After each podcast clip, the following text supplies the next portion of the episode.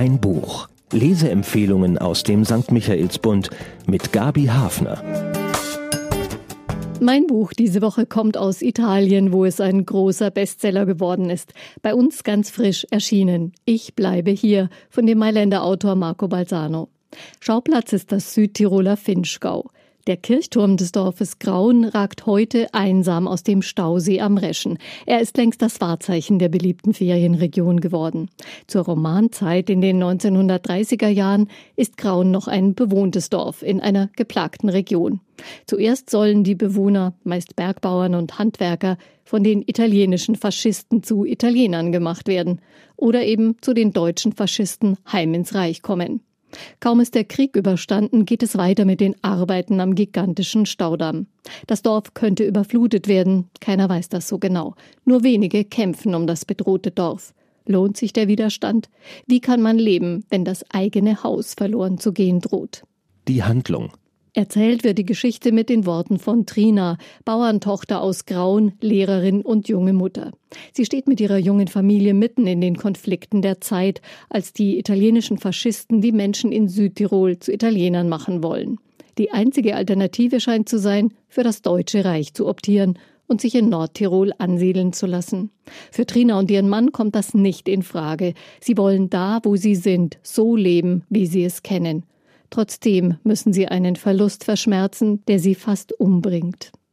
Als der Zweite Weltkrieg beginnt, hoffen alle, dass wenigstens die Sache mit dem Staudammprojekt jetzt vergessen ist, den die Italiener unbedingt wollen für die Energieversorgung.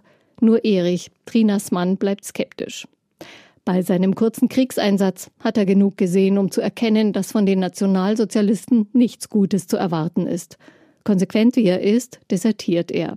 Trina folgt ihm in die Berge, wo sie mit Hilfe des Pfarrers Unterschlupf finden und eine verlässliche Gemeinschaft auf Zeit, aber auch Hunger, Kälte und ständige Gefahr. Die Bewohner von Grauen sehen sich um ihre die Bewohner von Grauen sehen sich um ihre Existenz und ihre Würde gebracht. Sie fühlen sich wie Geiseln des Plans, heißt es.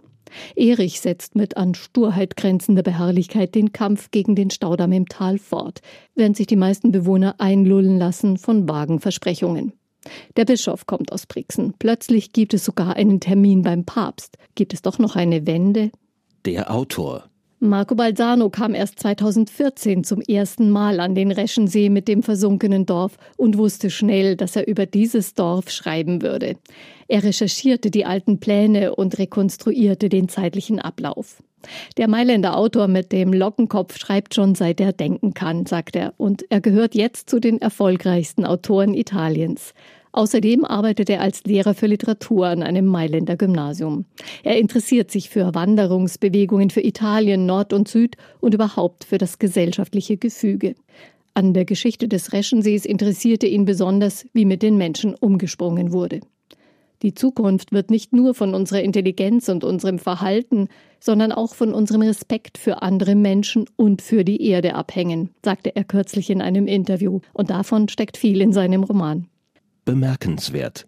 Marco Balzano erschuf mit Trina und ihrem Mann Erich zwei ungeschliffene Diamanten, Menschen, die keine Kompromisse eingehen wollen bei dem, was ihnen am meisten bedeutet, ihre Wurzeln. Ihnen ist klar, was eine Heimat wert ist. Sie machen nicht viele Worte, aber bleiben sich treu, ein ungewöhnliches Paar. Trina ist weniger hart und entschlossen als ihr Mann, doch die beiden teilen ihre Überzeugungen und sie unterstützt seinen Kampf. Beide trotz ihrer Entschlossenheit sympathische Figuren, die auch mal ein Risiko eingehen. Die heimlichen Helden sind Trinas Eltern, die mit ihrer ganzen Energie und Liebe die junge Familie aus ihrem größten Tief holen, als es um die kleine Tochter geht. Besonders Trinas Mutter ist immer da, wo sie gebraucht wird. Eine Tiroler Schwester der italienischen Mama. Fazit?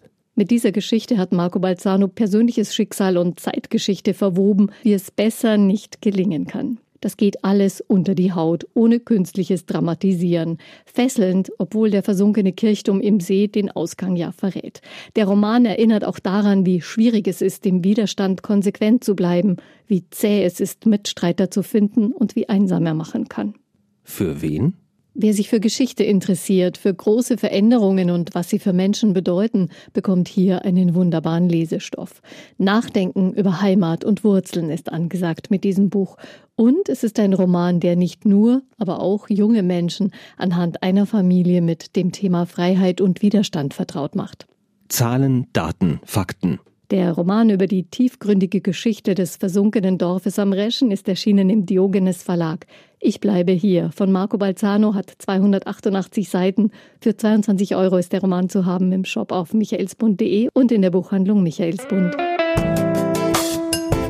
Ein Buch, ein Podcast aus dem katholischen Medienhaus St. Michaelsbund, produziert vom Münchner Kirchenradio.